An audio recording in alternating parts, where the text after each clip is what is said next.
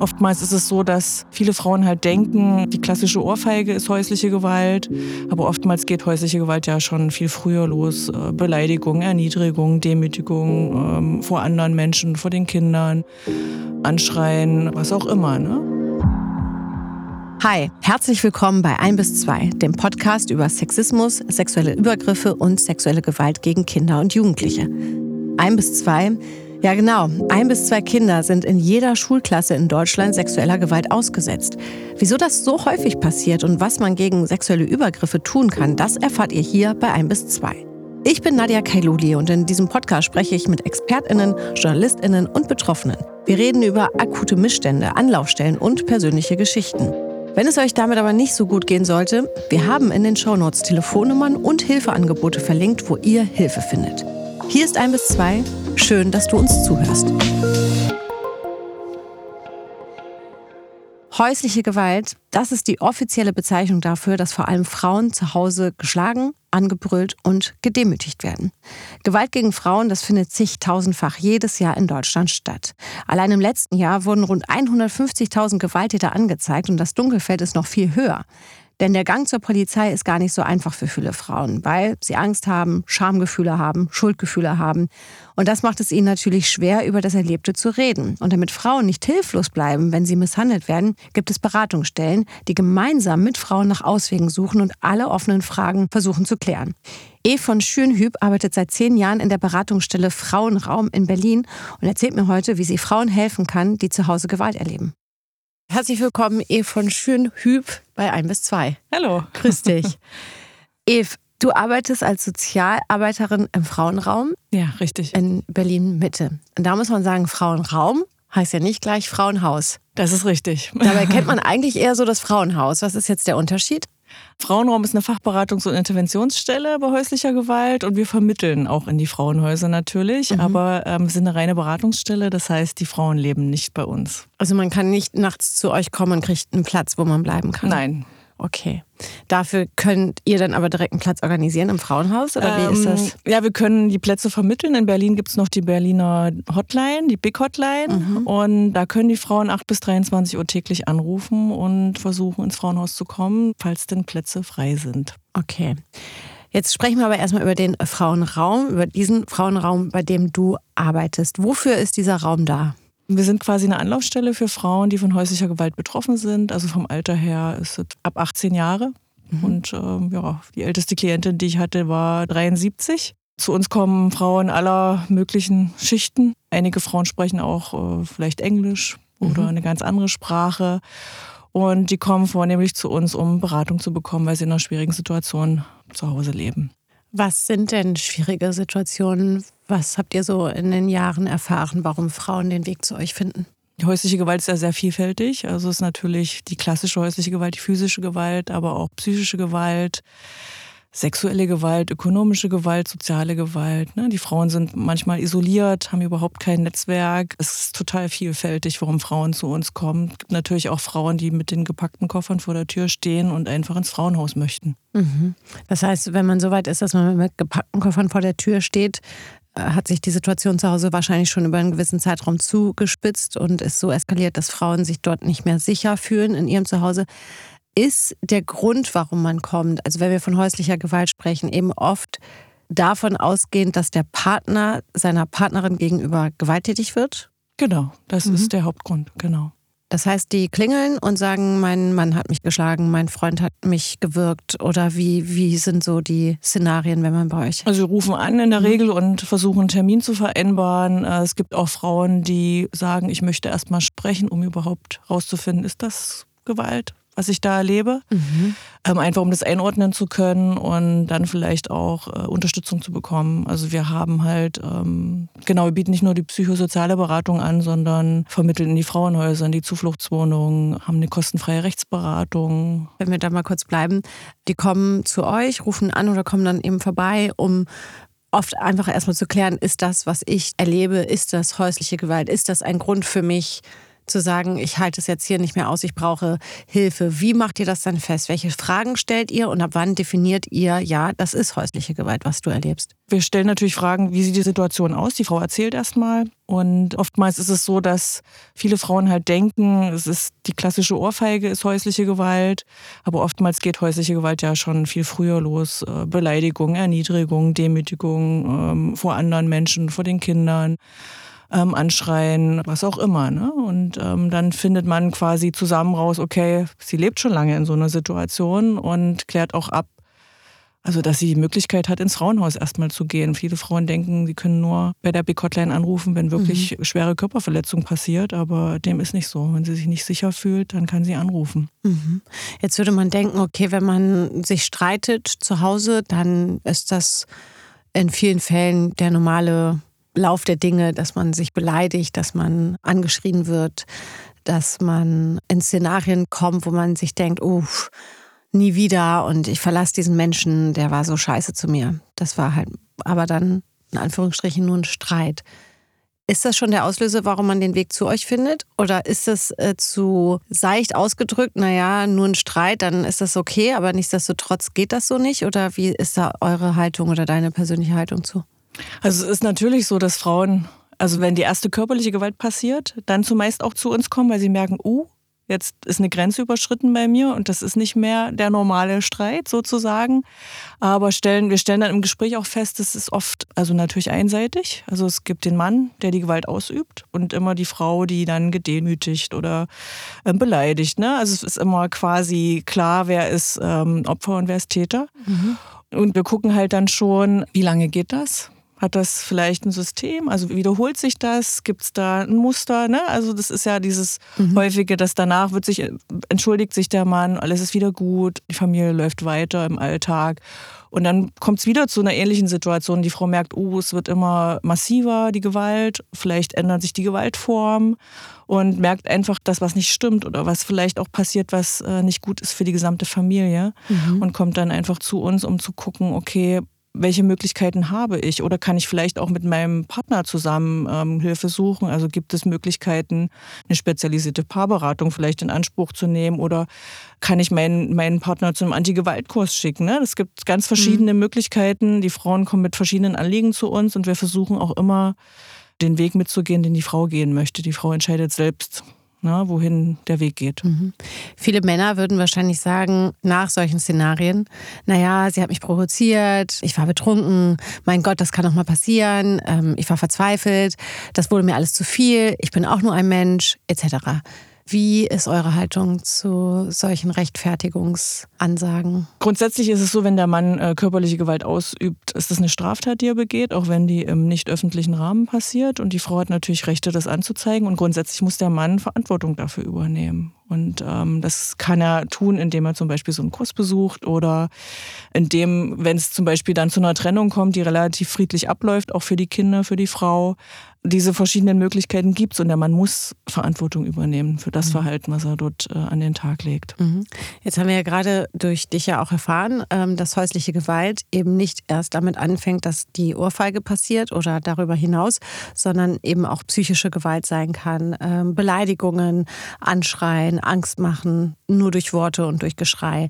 Wie ist denn da dann der richtige Weg? Also gerade für euch, die ja beraten, eine Frau dann dahingehend zu beraten, okay, ist das jetzt eine Ausnahmesituation? Wie viel, also gibt ihr Anleitung so, das kriegen Sie schon wieder hin, jetzt stellen Sie sich mal nicht so an. Also wie man das so aus der guten alten Schule von früher kennt, wenn man mal mit Freunden oder mit der Mutter so gesprochen hat, jetzt mein Gott, jetzt stelle ich nicht so an, ne? Das kriegt ihr schon wieder hin. Das war jetzt halt mal ein Streit. Das ist schwierig, weil bei psychischer Gewalt ist die Gesetzgebung nicht so eindeutig wie bei körperlicher Gewalt in Deutschland. Das muss man dazu sagen. Da hat die Frau nicht so viele Optionen. Und es ist natürlich auch die Entscheidung der Frau. Ne? In welcher Beziehung möchte sie leben? Hat sie Kinder? Ne? Wie möchte sie, dass das, in welchem Umfeld die Kinder groß werden? Ne? Mit mhm. viel Streit, viel Lautstärke, viel Beleidigung, vielleicht auch das Thema Mann-Frau. Ne? Und die Entscheidung trifft letztendlich dort die Frau. Ist meine Grenze schon erreicht? Äh, möchte ich mich trennen? Dann gibt es halt bei psychischer Gewalt auch so eine Abwägung, ne? wenn es um äh, Morddrohung oder sowas geht, wenn du mich verlässt, dann ne? einfach so eine Bedrohung, dass die Frau auch abwägt, okay, wie sieht es denn aus mit dem Umgangsrecht, mit dem Sorgerecht für die Kinder, wenn ich mich trenne? Ne? Dafür kommen die auch sehr oft, die Frauen, zu uns in die Beratung, um einfach sich vorzubereiten auf verschiedenste Möglichkeiten, die dann passieren können, wenn sie sich denn trennen. Ne? Mhm. Weil die Trennung ja oftmals der gefährlichste Moment ist. Weil damit dann sowas Endgültiges dem Partner gegenüber genau. hingelegt wird und eine Konsequenz gezogen wird. Und weil vielleicht die Frau sich zum ersten Mal entscheidet, äh, sehr, sehr klar Nein zu sagen. Mhm. Und äh, sie dann manchmal nicht weiß, wie wird ihr Partner reagieren. Wie oft trefft ihr die gleichen Frauen immer wieder, die den Weg zu euch finden? Wir haben Frauen, die längerfristig in der Beratung sind. Mhm. Also das ist sehr, sehr unterschiedlich. Also wie gesagt, es gibt halt verschiedene Wege für Frauen, sei es die Wohnungssuche oder eine Zuweisung der Wohnung durchs Familiengericht, durch die Polizei etc. Und manchmal, gerade die Wohnungssuche in Berlin, manchmal dauert es sehr, sehr lange. Und dann sind diese Frauen natürlich sehr lange bei uns in Beratung. Es kommt auch vor, dass eine Frau nur einmal kommt und dann sehe ich die nach einem halben Jahr wieder, erkenne die gar nicht, weil ich so viele Frauen in den Beratungen habe. Sie aber sagt, okay, ich war schon mal vor einem halben Jahr hier mhm. und ich habe gedacht, wir kriegen das hin. Und jetzt ist es wieder eskaliert und ich merke einfach, es passiert immer wieder ähnlich oder es eskaliert noch mehr. Ne? Und das ist ein Prozess. Das wissen wir nie, ob wir die Frau nur einmal sehen oder. Aber verzweifelt länger. man manchmal, denkt man sich so, Mensch, wann lernst du das? Wir haben dir doch gesagt, dass das. Das ist das nicht so nix. einfach. Es gibt ja diesen Zyklus und es hängt halt viel dran. Man muss einfach auch sagen, also die Männer entschuldigen sich danach oft. Es ist oft alles wieder mh, mm, gefühlt gut. Und es hängt für die Frauen viel dran, weil sie oft Kinder haben und es nicht so einfach geht zu gehen. Ja, es geht um Abhängigkeiten, finanzielle Abhängigkeiten vielleicht.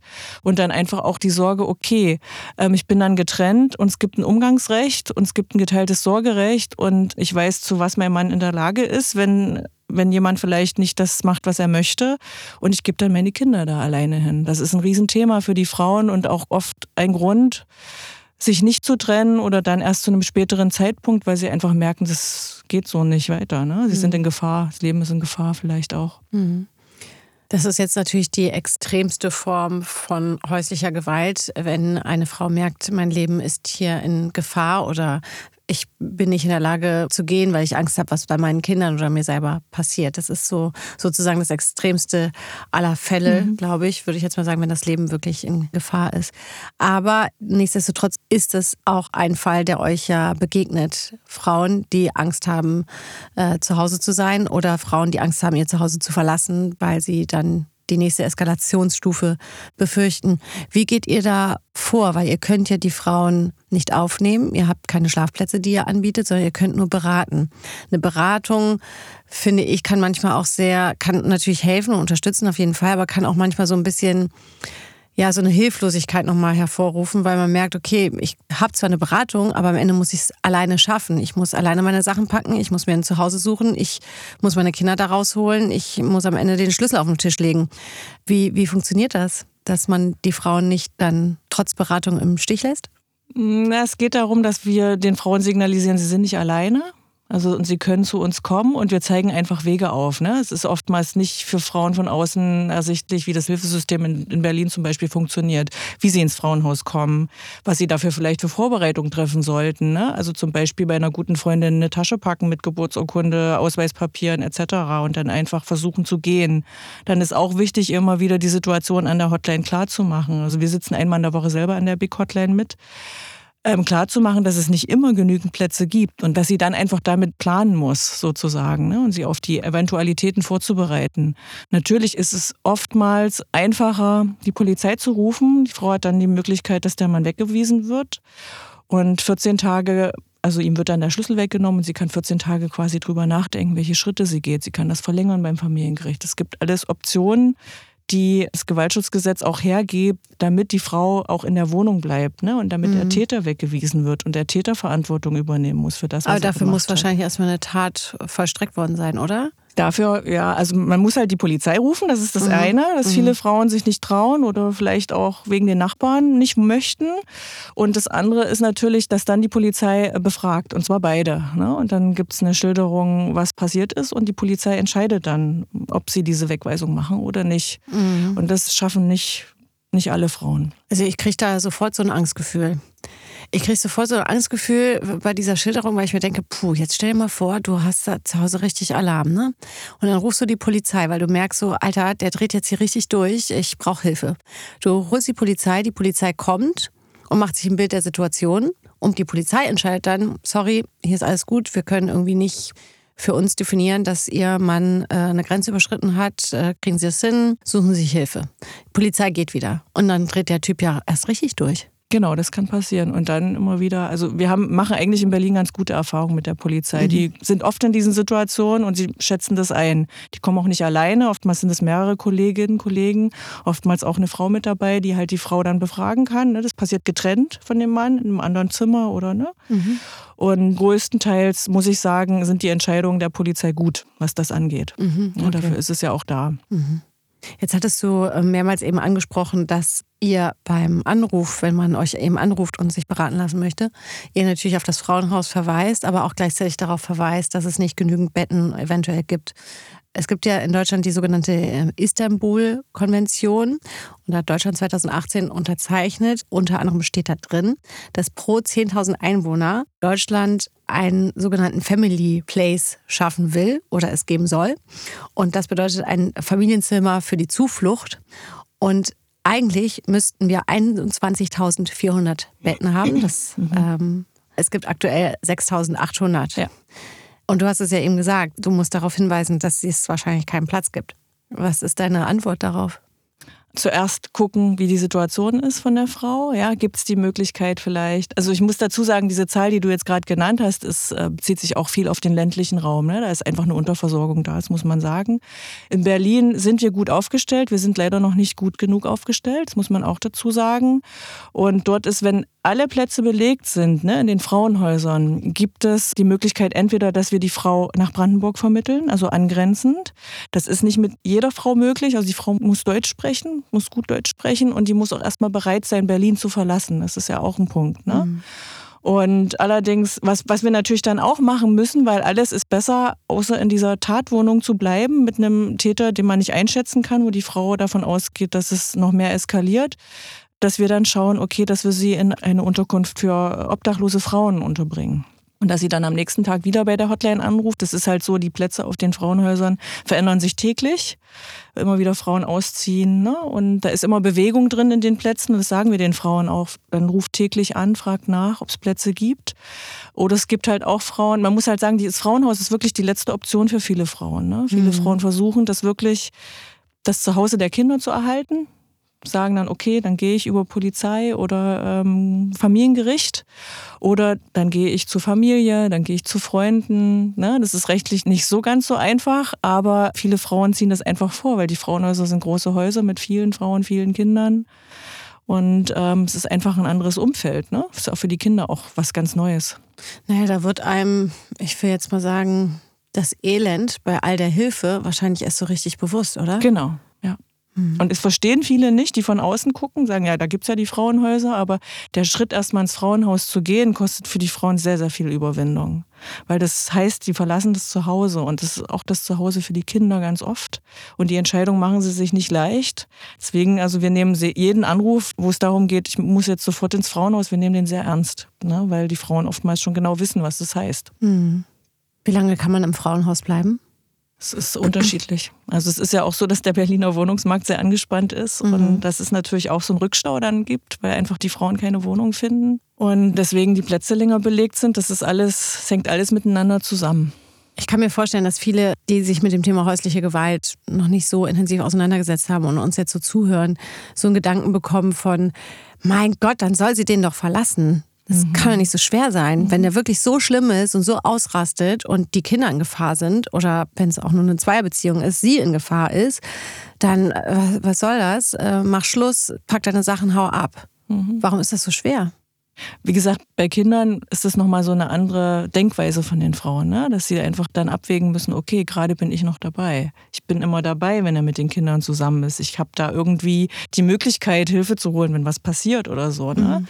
Und ähm, auf der anderen Seite natürlich denken, uh, vielleicht äh, kann ich die Sprache nicht, vielleicht bin ich isoliert, ich weiß überhaupt nicht, wie die Rechtslage ist in Deutschland, wie das System ist, sich da einfach vielleicht dem nicht gewachsen äh, fühlen, vielleicht hängt der Aufenthaltstitel dran an dem Mann. Ne? Das sind alles so Sachen, die die Frauen abwägen müssen und deswegen das manchmal auch länger dauert. Und auf der anderen Seite ist es natürlich auch so, dass sie diesen Mann liebt oder mal geliebt hat, ja. Und ähm, das ist trotzdem dieselbe Person. Das mhm. ist oftmals paradox, aber es ist so. Es ist äh, Liebe da, auch ganz oft immer noch, egal was passiert ist. Es ist schwer nachzuvollziehen. Und deswegen fällt es den Frauen immer wieder schwer, beziehungsweise durch diese Entschuldigung danach kommen sie dann wieder, ah, okay, ist ja alles wieder okay, es war vielleicht auch ein bisschen ne, so mein Fehler, dass, dass das passiert ist. Ne? Mhm. Schreiben sich Verantwortung zu, die sie eigentlich gar nicht nehmen müssten. Aber ich glaube, das sind viele, ganz viele Komponenten, die das schwer machen. Mhm. Du hattest ja auch anfangs gesagt, dass die unterschiedlichsten Frauen kommen, also aus den unterschiedlichsten Schichten, ja, arm, reich, äh, in Deutschland geboren, nicht in Deutschland geboren, ganz mhm. egal.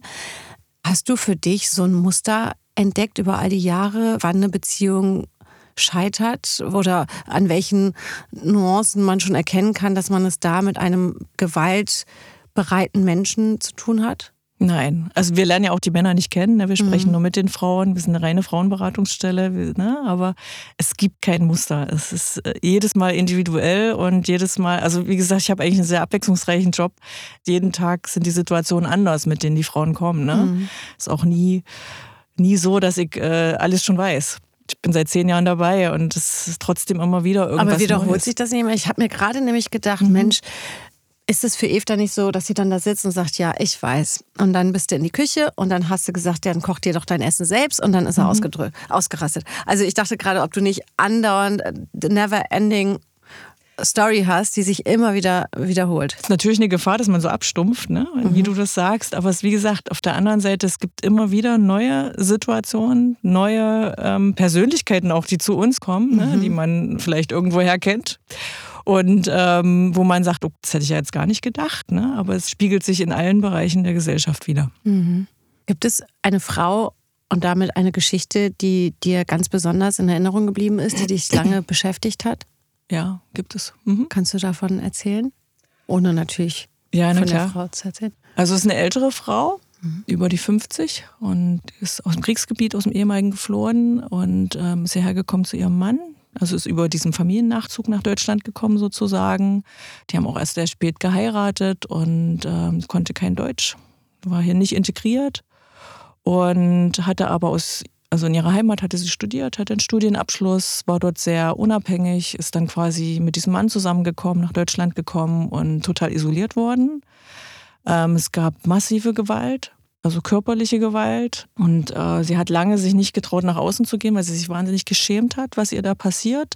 Und sie hatte auch Angst, dass sie vielleicht den Aufenthalt in Deutschland verliert und ist dann irgendwann äh, zu Frauenraum gekommen. Und es war ein langer Prozess.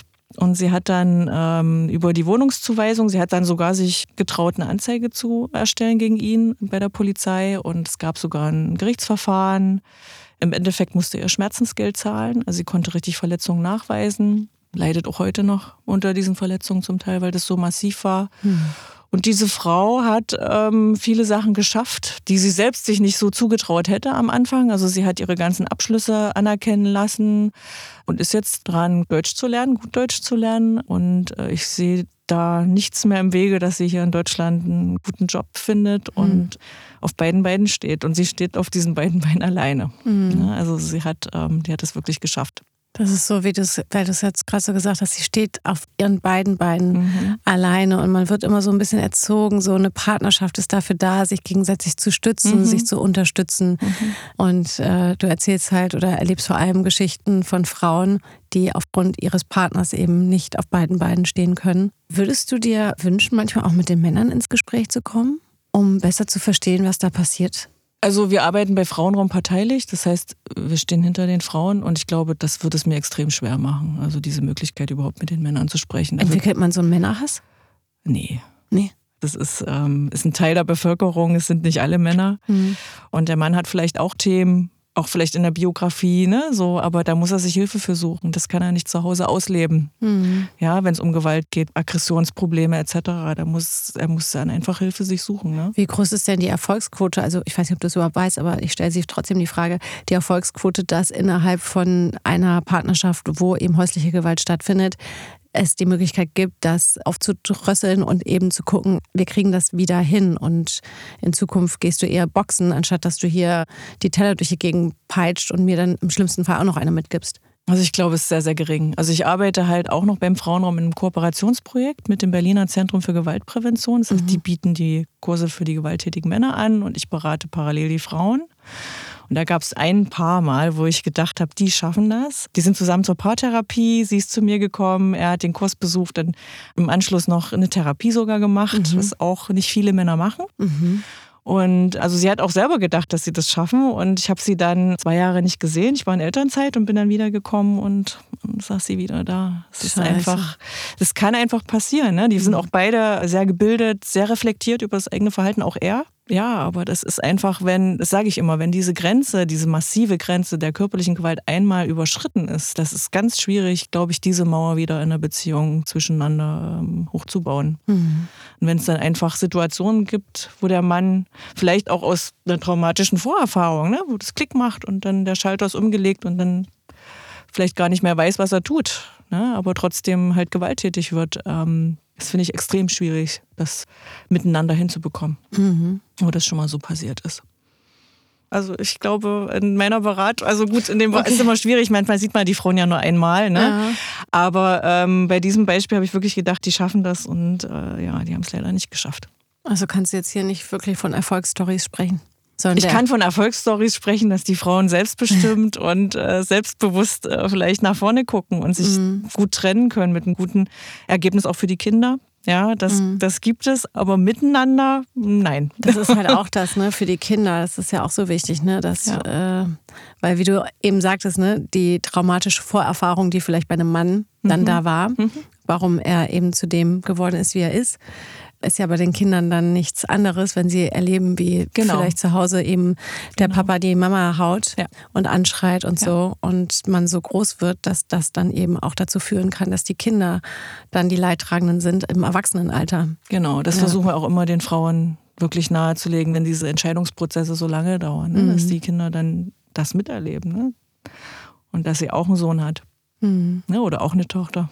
Ja. Und das ist auch oft der Punkt. Also die Kinder sind eine hohe Motivation für die Mütter, ähm, sich zu trennen, weil sie einfach nicht wollen, dass die Kinder in diesem, naja, in diesem Umfeld groß werden mhm. und diese Situation einfach auch miterleben. Ne? Seid ihr auch so eine Art, wie soll ich das sagen, Zeugenstand?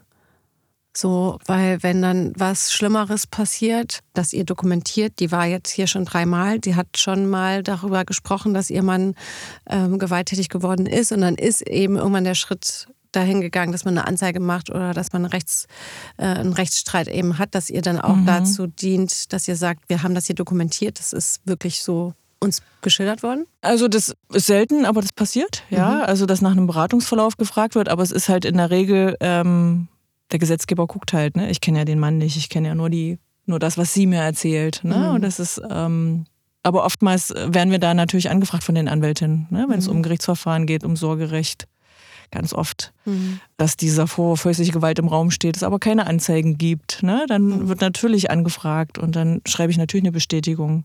Also es kommt darauf an, manche Frauen wollen nur, dass ich schreibe, dass sie bei uns war, weil das alleine ist ja schon, ne? oftmals, die, kommen, die Frauen kommen ja zu uns, da sind die noch in den Beziehungen. Mhm. Und alleine, dass sie zu einer Fachberatungsstelle bei häuslicher Gewalt gegangen ist, ist ja quasi schon mal ein, ein Fakt. Aber es gibt auch Frauen, die wollen, dass das äh, detaillierter beschrieben wird, ja. Mhm. Und dann, ja, wenn das hilfreich ist für sie. Jetzt hatte ich ja eben schon mal gesagt, es gibt auch viele, die einfach denken, mein Gott, zieh da einfach aus, bist auch selber mhm. schuld, ne, wenn du dir das so gefallen lässt. So einfach ist es nur nicht, wie mhm. wir durch dich jetzt heute auch erfahren haben. Nichtsdestotrotz, warum findest du bei aller Privatsache, die ja eine Beziehung mit sich bringt, warum ist es so wichtig, dass es eben so Räume gibt wie den Frauenraum? Also erstmal den Frauen klarzumachen, dass sie nicht alleine sind. Das ist ein Problem, was es häufiger gibt in den deutschen Privathaushalten, wenn ich es mal so sagen darf. Und das andere ist natürlich die Kinder, die es mit betrifft. Ja, die äh, vielleicht nicht direkt in dieser Situation sind, wo auch die Frauen oft sagen, naja, das Kind hat geschlafen oder ne, es hat nichts von dieser, war in einem anderen Zimmer. Aber oftmals kriegen die Kinder das ja mit, wie die Stimmung zu Hause ist. Sie kriegen mit, wie die ähm, Situation zwischen Mama und Papa ist. Ja, und äh, das versuchen wir schon deutlich zu machen. Es, also wenn die Frau Kinder hat, dann geht es nicht nur um die Frau, sondern es geht dann auch und vor allem auch um die Kinder. Also wie, wie es den Kindern zu Hause geht, wie die groß werden.